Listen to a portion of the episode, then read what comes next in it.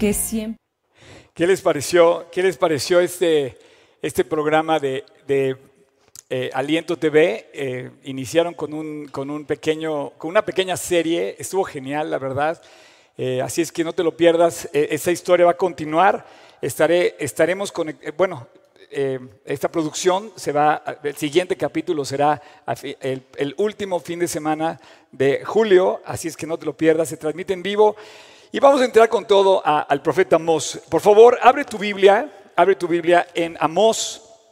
Lo estuvimos anunciando, acuérdate que estamos en nuestra serie de notificaciones. Esta serie estamos hablando justamente sobre las notificaciones, los avisos que Dios le manda al pueblo, tanto a las naciones vecinas como a Israel y a todos nosotros sobre lo que Él quiere construir, lo que Él va, lo que él va a, un aviso le está notificando sobre lo que Dios está viendo y por lo tanto la consecuencia de lo que va a suceder.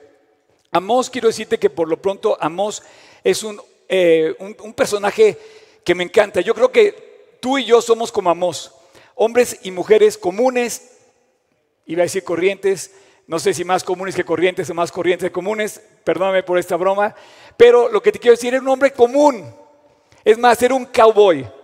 Dice en el versículo, fíjate, ve lo que dice el versículo 7.14, por ejemplo. 7.14, vamos a entrar ya en materia. Dice, entonces respondió Amós y dijo a Amasías, no soy profeta, ni soy hijo de profeta, sino soy un boyero que recojo higos silvestres. Un boyero quiere decir un, hombre de ganado, eh, borregos y bueyes. Y él, él lo, lo, inclusive lo afirma en el versículo 15 y el Señor me tomó de detrás del ganado, como David, que lo tomó de detrás del ganado, de detrás del rebaño, dice, y me dijo, ve y profetiza a mi pueblo Israel. Con esto te quiero decir que como tú y como yo, Amos, somos personas que andamos por la vida normales, normales, pero que Dios quiere usar. Yo no sé si detrás de ti o detrás de mí hay un Amos. Fíjate lo que dice Amos 1.1. Las palabras de Amós, que fue uno de los pastores, pastores de Tecoa. Tecoa era un pueblo a 8 kilómetros de la ciudad de Jerusalén, hacia el sur, sobre las montañas de Judá, de donde tú podías ver Belén, podías ver el mar muerto, podías ver el, em, justamente la división y, podías ver Jerusalén. Era era un pueblo no, era relevante, ni siquiera habías oído quizá el pueblo, dice de Tecoa, un pueblo irrelevante, que profetizó acerca de Israel en días de Usías, rey de Judá, y en días de Jeroboam, rey de Israel. Eh, eh, eh, Amós era, fue un profeta que lo, lo coloca en el siglo 8 aproximadamente antes de Cristo. Justamente él era del reino del sur, dice que estaba con el rey Usías o, Azarías, hay un poco de confusión de los nombres, pero estaba en el reino del sur y justamente estaba en el borde, en, el límite con el reino del norte. Pero Dios le dice, ve a hablarle a Jeroboam. Era, este Jeroboam es Jeroboam segundo, un, rey de, la tribu del norte de, Israel. Eh, y bueno, se levanta un hombre común y se atreve a ir a hablar con el rey. ¿Y qué crees? ¿De qué fue hablar? Bueno, lo primero que quiero decirte es que pensamos nosotros que el tema de política y religión es un tema vetado y fútbol. Voy a ponerle y fútbol como, porque siempre hay pleito. Dice, no sabes que mejor no hablo de política, no hablo de religión y no de fútbol para no meternos en conflicto, ¿no? Bueno, yo creo que este es un pensamiento del diablo. Yo creo que nos está cerrando la boca a las personas que debemos hablar de política, de religión, bueno, y de fútbol lo dejamos aparte, pero voy a hablar enfocado al política y religión. Te voy a decir por qué. Porque el diablo nos ha hecho pensar que es un tema que no debemos tocar. Cuando a la luz de la palabra de Dios tenemos los elementos más valiosos que hay sobre la tierra, es más, hermano, hermana, amigo, amiga, champ, el que me esté viendo ahorita, dime si no, la misma Biblia ha sido el fundamento para sembrar los principios de las constituciones de las naciones. Entonces no me vengas a decir a mí que no puedo hablar de política y que no puedo hablar de religión cuando en este increíble libro están las bases de la política y de todo lo que tenemos que hacer en la sociedad como base fundamental. Así es que ese, ese, dicho de no hablemos de política y no hablemos de religión, lo contradice Amós, pues que todo Amós, todo Amós, los nueve capítulos de Amós hablan nada más y nada menos que de política. Y enfoca esto, enfoca obviamente un reclamo, anuncia un, anuncia un abuso de poder, anuncia algo que dice no está bien lo que está sucediendo en todo lo que se ve, tanto en el reino del norte como en el reino del sur. Así es que cuidado, le dice a los dos reyes. A un rey, al rey del sur, le sale lepra por esto. Así como a Anamán, el sirio, que acaba de decir eh, eh, Tony, y cómo él obedece a regañadientes, pero logra obedecer y resulta que no fue el agua del Jordán el que lo sanó, sino la obediencia a lo que sana a Anamán. Así a Usías, rey del sur, le provoca lepra el no seguir las instrucciones. Curiosamente es como la parte contraria. ¿Por qué te voy a decir esto? Detrás del poder, o más bien me estoy adelantando, detrás de la religión, y detrás de la política hay una gran tentación mala, maligna, que destruye el poder. ese es el poder. Porque llega un momento donde el político, donde el religioso, se sirven a sí mismo, se, se llenan a sí mismos y en lugar de servir a la persona por, quien están puestos ahí, la política es para servir a los demás, para servir al pueblo. La religión debería ser para servir a los demás. ¿Hace cuánto, perdóname que te diga, hace cuánto no ves al Papa hablar de Jesucristo? Pero sí está hablando de cambios globales, de nuevas economías, de unir a todas las naciones. Está hablando con los jefes de Estado para un nuevo orden mundial. Eso es una realidad. Nuestros líderes políticos y nuestros líderes religiosos, no nada más aquí, en todas partes tienen una tentación. Tienen la tentación, te voy a decir cuál es la tentación. Dinero, sexo y poder. Nada más y nada menos. Y parece que lo corrompe. En cambio, en cambio, el profeta, el hombre de Dios, se levanta y en lugar de escuchar políticamente correcto y ser políticamente correcto, escucha la voz de Dios. El profeta, como se lo dijo Elías a Namán, no está comprometido con el político. El, verdadero profeta le dice la verdad al político, le dice la verdad al religioso, le dice la verdad al poderoso. Y su palabra no está comprometida con el político. La palabra del profeta es para servir a Dios y para servir al hombre. La verdadera religión Dice Dios que es amar a la gente. Esa es la verdadera religión. Que te quites las, las, poses, los atuendos y ames a las personas. Y eso va para el político y eso va para el religioso. En cambio, el político y el religioso oyen la voz del hombre, promueven la voz del hombre, hacen campaña a favor del hombre, piensan que el hombre va a cambiar las cosas y el hombre nunca va a cambiar las cosas. Estás pensando que las cosas cambies porque alguien está en la política hasta arriba. El único que puede cambiar tu vida y la mía es Jesús. Como acabamos de cantarlo ahorita, mi esperanza está en Jesús. Él construye mi vida. Así es que el político busca servir, pero a, sí mismo.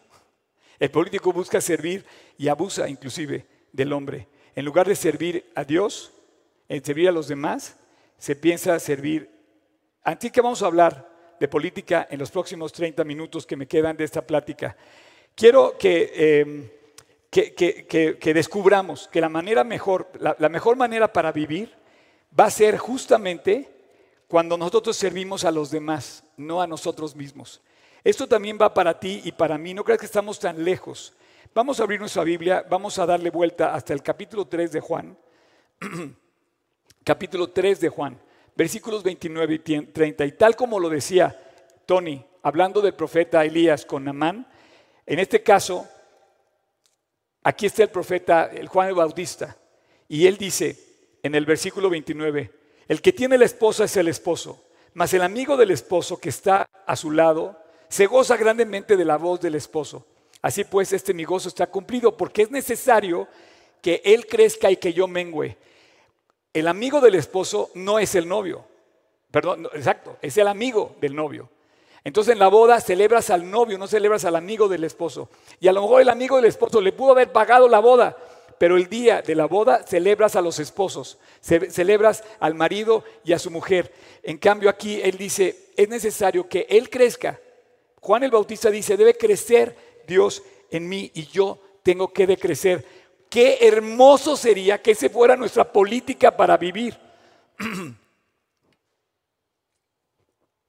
Qué increíble sería que ese fuera nuestro sistema de vida, nuestro estilo de vida.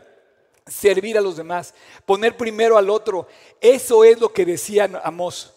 Amós les dice, los políticos y los religiosos de ese momento no están haciendo lo que tienen que hacer. Vamos a entrar al contenido de los nueve capítulos. Miren, yo dividí mi, plática, la pude haber dividido de muchas formas, pero dividí primero en cuatro, digamos, en cuatro, en cuatro, en cuatro eh, eh, eh, puntos que en general habla el, libro de Amós. El primero lo vamos a encontrar en el capítulo 1, del 1 hasta el, hasta el, hasta el capítulo 2, versículo 5. Abusados, agarren su Biblia y vamos a meternos a estudiar la Biblia. Y no le tengas miedo a estudiar la Biblia y ve qué libro tan fascinante que es ahorita que nos está invitando a hablar de temas que no se atreve a ver la gente. Pero vas a ver cómo aquí parece que divide el, problema. Dice que lo primero que en estos dos capítulos habla del juicio sobre las naciones. Versículos 2.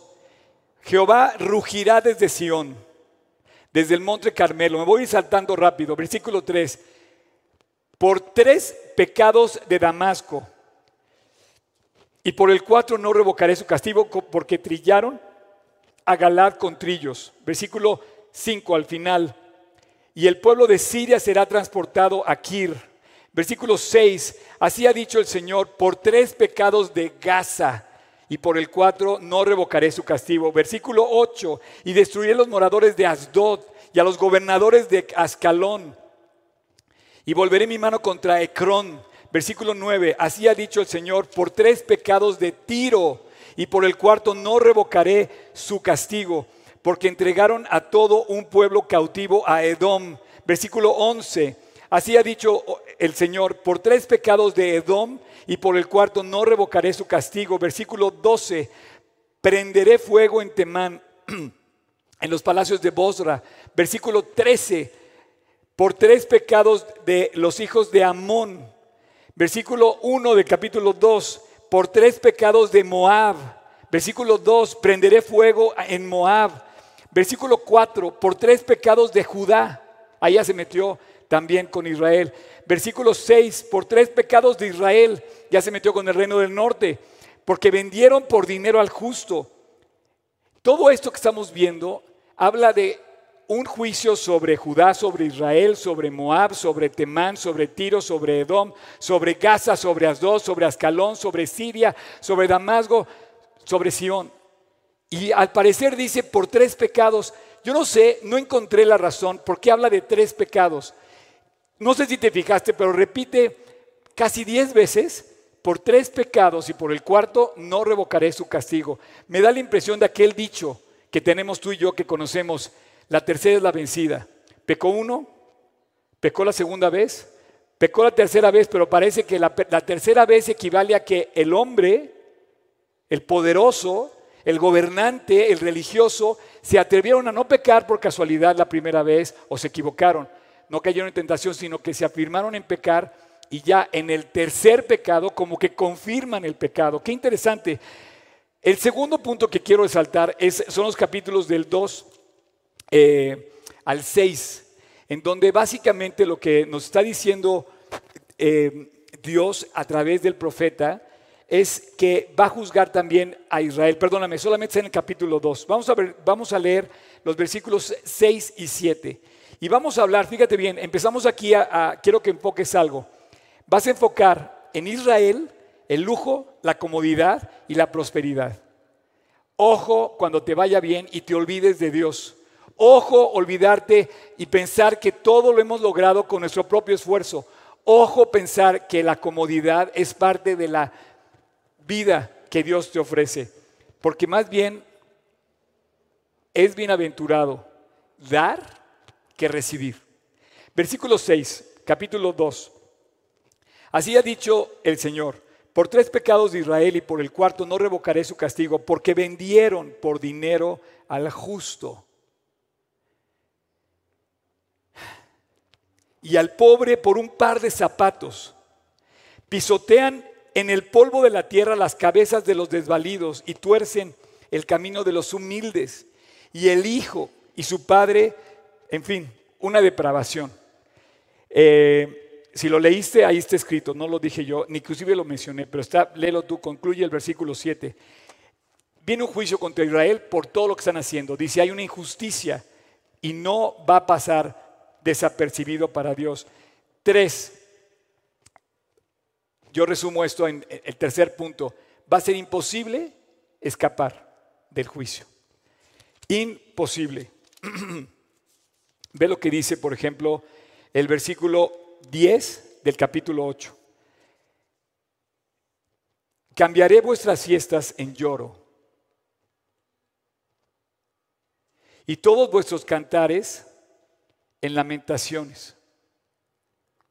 Y haré poner silicio sobre todo lomo y que se rape toda cabeza y la volveré como en un llanto de ungüento y su postrimería como el día amargo. Es impresionante cómo Dios nos está diciendo que viene un día en el que todo va a cambiar para cambiar la fiesta en lamento. Es para ponernos a meditar. Versículo 3 del capítulo 9. Si se escondieren en la cumbre del Carmelo, en la cumbre del Carmelo, ahí se escondía Elías. Era el lugar donde vivía el profeta Elías. Pero aún así dice Dios, si se escondieran en la cumbre del Carmelo, ahí los buscaré y los tomaré. Y aunque se escondieren delante de mis ojos, en lo profundo del mar, allí mandaré la serpiente y los morderá. El juicio que Dios viene sobre la maldad, como decía eh, Tony, hablaba de la obediencia y de la desobediencia, y hablaba de la bendición. Pero cuando una persona abiertamente peca, estás, estás sembrando una consecuencia que va a ser imposible, imposible quitarte de encima. Punto número cuatro. Quiero decirte esto. Dios no quiere la muerte del impío. Esto que yo te hablo cuando hablo de juicio, cuando te digo de juicio, no estoy hablando de que Dios pretenda hacerte daño o, se deleite en hacernos daño. No. El final de la historia de Amod termina aquí en el versículo, quiero leer el versículo 11 al 15. En aquel día yo levantaré el tabernáculo caído de David y cerraré sus portillos y levantaré sus ruinas y lo edificaré como en el tiempo pasado para que aquellos sobre los cuales es invocado mi nombre posean el resto de Edom y a todas las naciones, dice el Señor. He aquí vienen días, dice el Señor, en el que sea, el que ara alcanzará al segador y el pisador de las uvas al que lleve la simiente y los montes destilarán mosto y todos los collados se derretirán. Imagínate la producción eh, en todas las áreas, la producción agrícola de esos días no va a parar en todo el año. El ciclo de producción, de recolección, de distribución, de cosecha, aparente, aparentemente ni bien se va, a empezar a distribuir cuando ya va a empezarse a cosechar otra vez. Va a llegar un día en que va a restaurar completamente todo lo que dice que va a destruir. Versículo 14 y 15. Y traeré del cautiverio a mi pueblo, Israel, y edificarán ellos las ciudades asoladas y las habitarán. Plantarán viñas y beberán el vino de ellas y harán huertos y comerán su fruto, pues los plantaré sobre su tierra y nunca más serán arrancados. Dios quiere decir, te está diciendo que lo que quiere es que nunca más, nunca más seas arrancado de la bendición.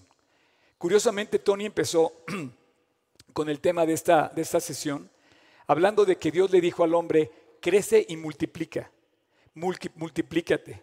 Cuando Dios puso a Adán y a Eva en el jardín del Edén, cuando Dios te trajo a este mundo, te trajo, como dicen el dicho, con torta bajo el brazo, con una bendición, para que Dios te establezca, para plantarte sobre tu tierra y para que nunca seas arrancado. Pero eso depende de ti. Eso depende de que tú pongas tu confianza en Dios y no en el hombre. Y al político que ha logrado sobresalir y al religioso que ha logrado sobresalir dice, no dejes de predicar la palabra de Dios, no dejes, no, no sirvas al hombre, no te enfoques en el hombre, porque entonces vas a desviar tu atención, porque la política y religión eh, tiene la esperanza puesta en el hombre. Se levanta una fuerza detrás de todos estos poderosos que habla del poder que ellos construyen pensando que lograron hacerse más de cualquier otro más o de cualquier otra persona. Y este fue el tropiezo de todos los políticos que sobresalieron, que lograron llegar hasta un punto alto en la carrera de, a la que pueden llegar. Esta es la tentación de todos los líderes. Esta fue la tentación en la que han caído muchos dictadores, a la que llevan un extremo que ya no nada más es el deseo de poder, sino el, simplemente el cumplir sus propios caprichos. Quiero decirte que eh, el, el grueso del libro, del capítulo 3 al 6, habla de todas las cosas que yo quiero comentar ahorita contigo, sobre las cuales Dios enfoca al político y al religioso.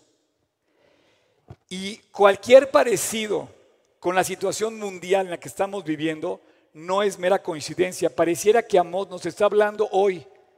Pareciera que Amós lo podríamos leer en el periódico. Quiero comenzar primero con el versículo 6, capítulo 6, versículo 2. Pasada carne y mirad, y de ahí id a la gran Amat. Descended luego a Gat de los filisteos. Ved y ved. El profeta dice, observa, si son aquellos reinos mejores que estos reinos, si su extensión es mayor que la vuestra, oh vosotros que dilatáis el día malo y acercáis la silla de iniquidad. Dice, observen los reinos, cómo se dilata la maldad, cómo se extiende la maldad, cómo se extiende la injusticia. Empieza una voz a levantarse como notificación de Amós a favor de la justicia. Y dice, ve y compara si eso está bien, si lo que están haciendo mal está mal o está bien. Esta semana sucedió un, noticias a todo alrededor en, en, México y en el mundo. Nos levantamos el, apenas el jueves, creo que fue, con un atentado tremendo aquí en la, en la Ciudad de México. Pero eso está igual en todas partes del mundo. Y te dice Dios, observa, hay un clamor de justicia. Versículo 8, capítulo 8, dale la vuelta. ¿No se estremecerá la tierra sobre esto? ¿No llorará? ¿No llorará todo habitante de ella? Subirá toda como un río y crecerá y mermará como el río de Egipto.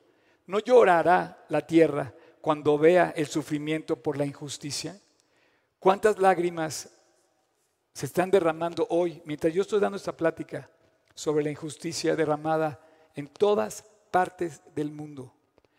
No puede haber poderosos que tengan excesos cuando hay gente muriéndose de hambre.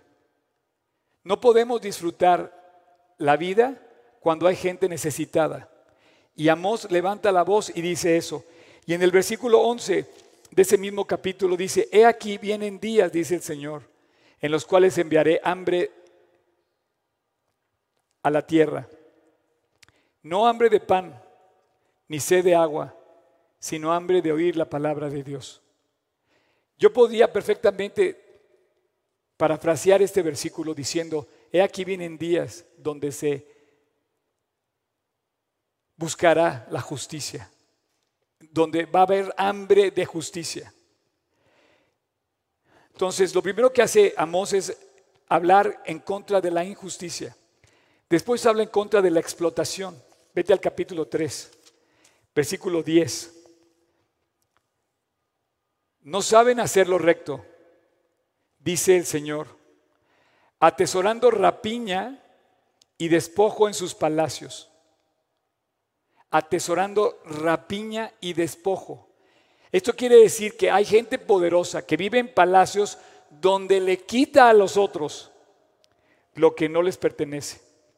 Soborno, el poder desprovisto de los principios de Dios provoca corrupción y soborno. Vete al capítulo 5.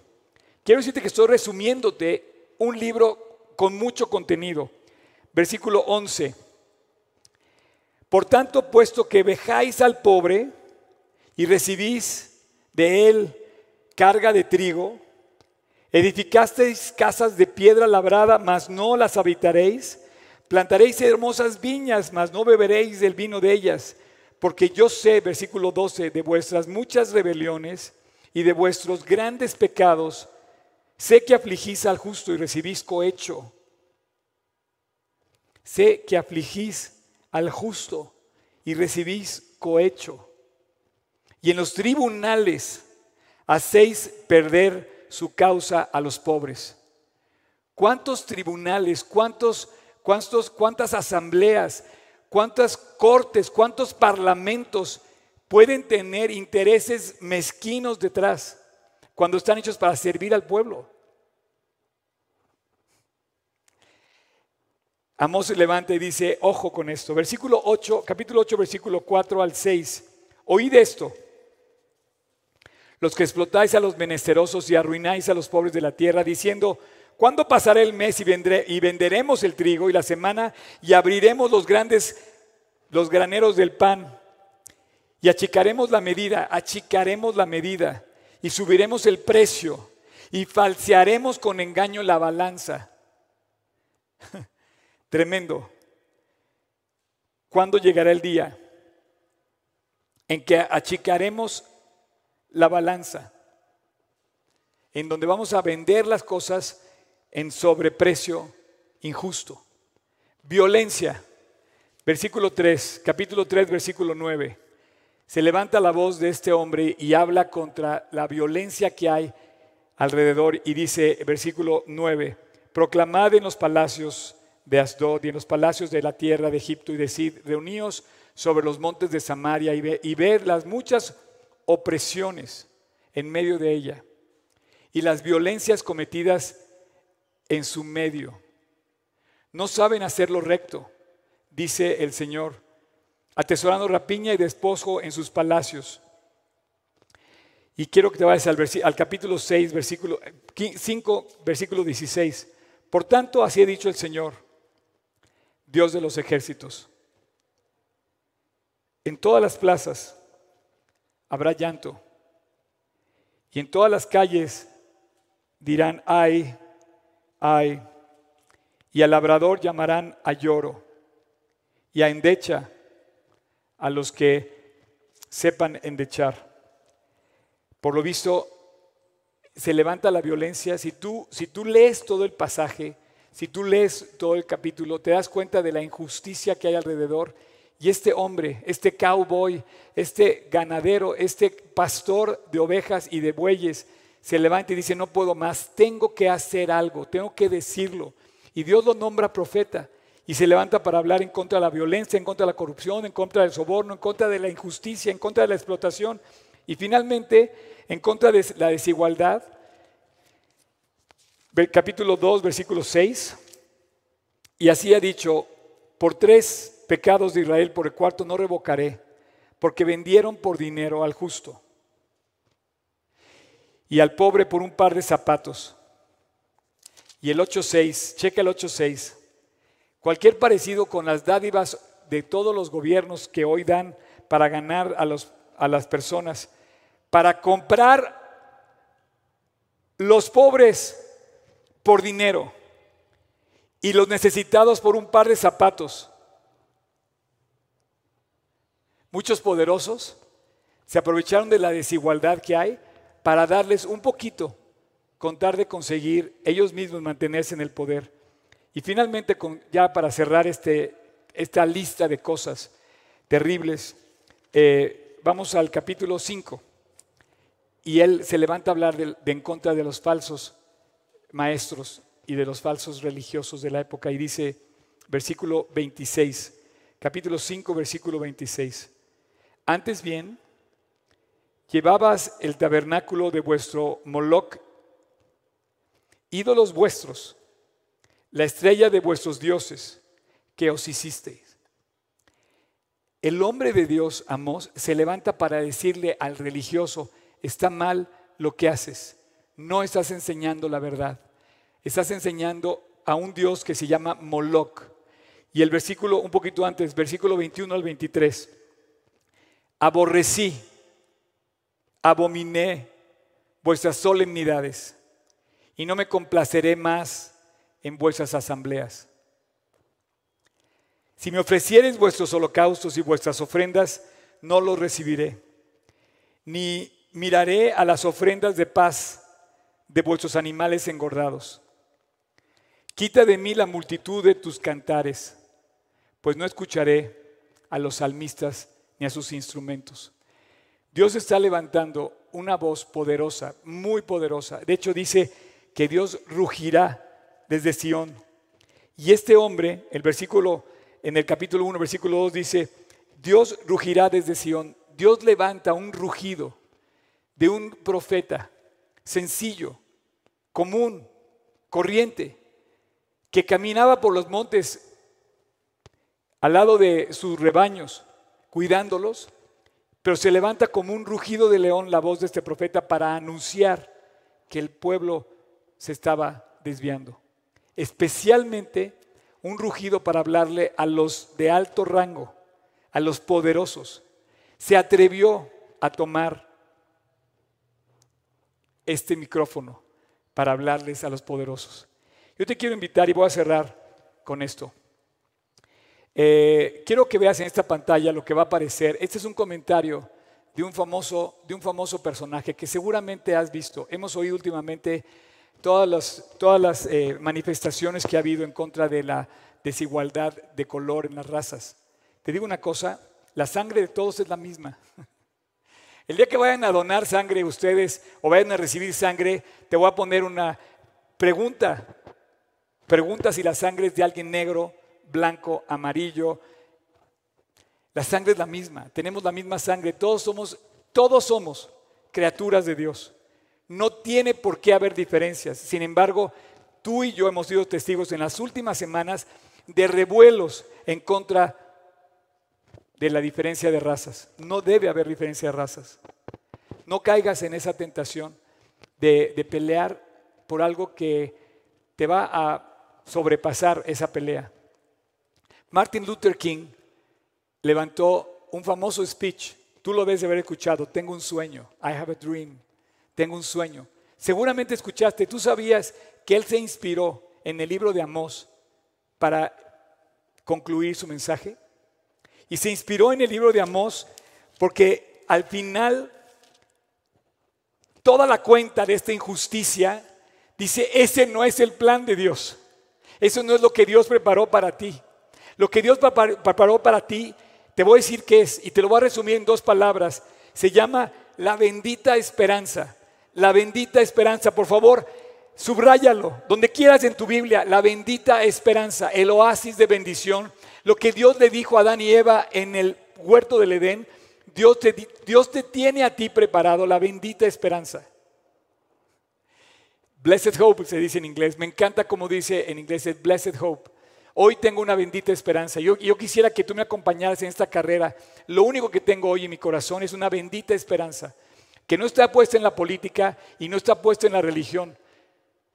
Un profeta no le, teme, no le teme al hombre y sus campañas eh, políticas. En lugar de tenerle miedo al político, le tiene miedo a Dios y escucha la voz de Dios y publica la voz de Dios.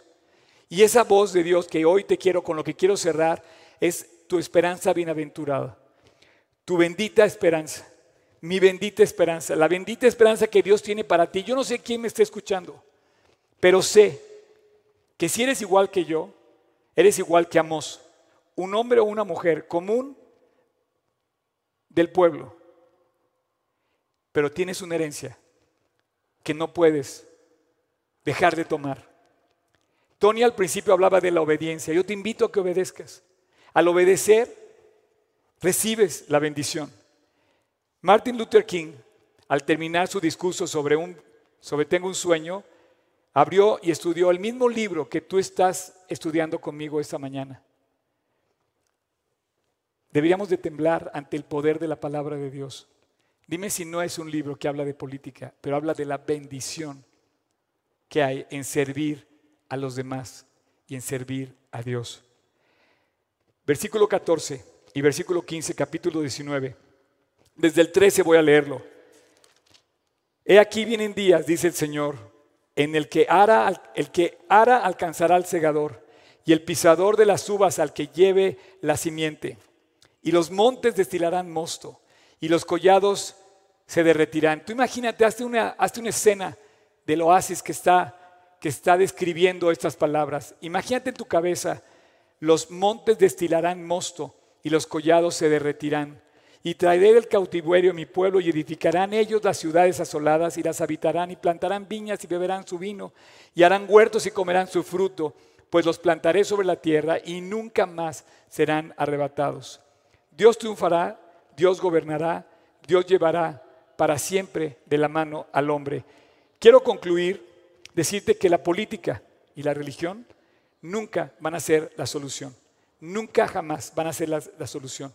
Si tú tienes tu esperanza puesta en un gobernante, estés a favor o en contra del que nos rodea y tienes esperanza de que va a venir uno mejor, esa es la falsa esperanza que tienen los judíos sobre el anticristo que van a confundir con el Mesías. El Mesías ya llegó, tiene nombre, se llama Jesús. Jesús de Nazaret, Yeshua. Y él sí él sí vino a servir al hombre y a servir a Dios. Él vino a servirte a ti y a mí. Él vino a dar su vida por nosotros.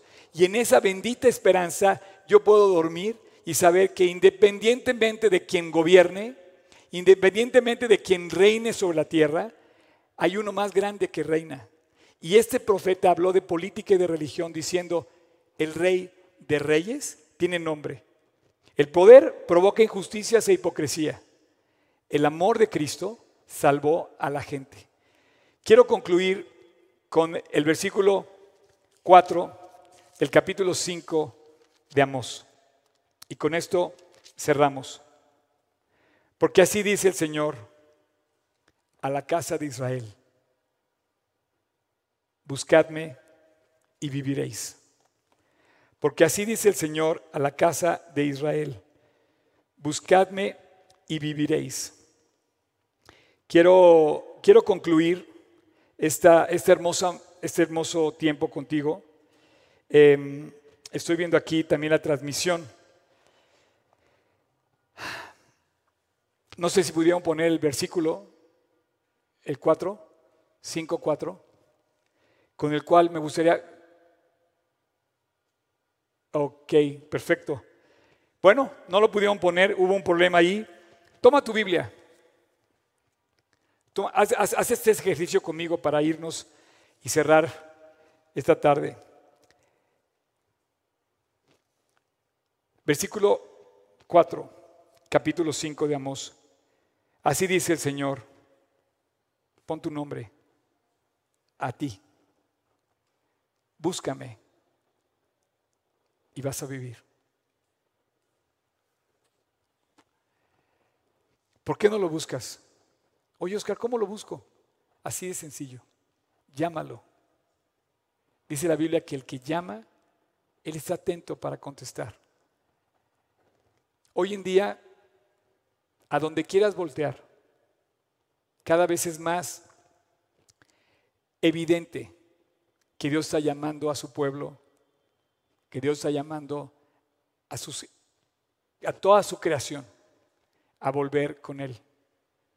Dice, buscadme y viviréis. Estamos muertos. No hay esperanza. Voy a terminar con una oración. Y en esta oración tú le puedes pedir a Dios con todo el corazón. Le puedes pedir a Dios que, que entre a tu corazón. La bendita esperanza de acercarte a Dios. La bendita esperanza de que tengas la compañía de Dios. La bendita esperanza con la que Namán, con la que Namán entró al río, al Jordán. Cuando se sumergió, entró con una esperanza, pero salió con una bendita esperanza. Así es que yo quiero eh, concluir con una oración en donde simplemente vamos a hacer lo que dice Apocalipsis 3:20.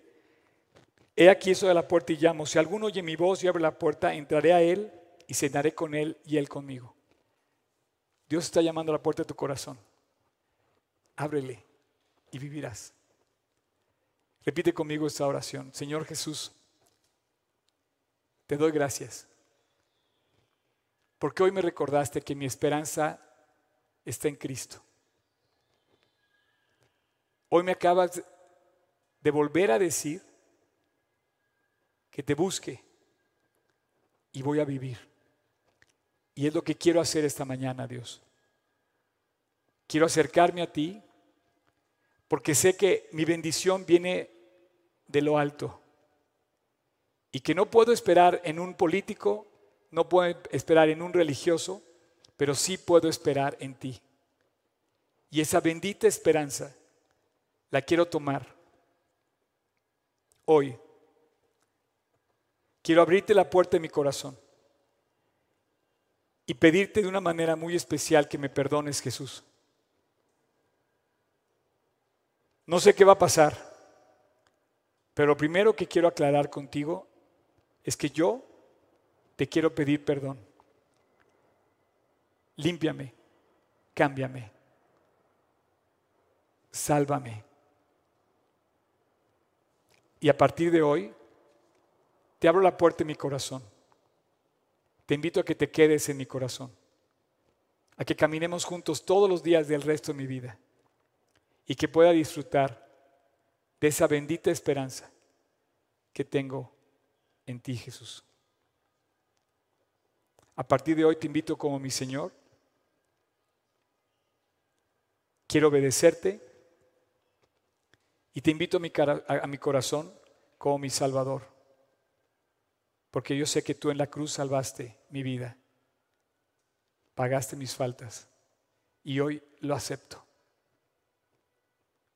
Gracias Jesús. Porque puedo confiar en ti. En tu precioso nombre te lo pido. En el nombre de Cristo Jesús. Amén.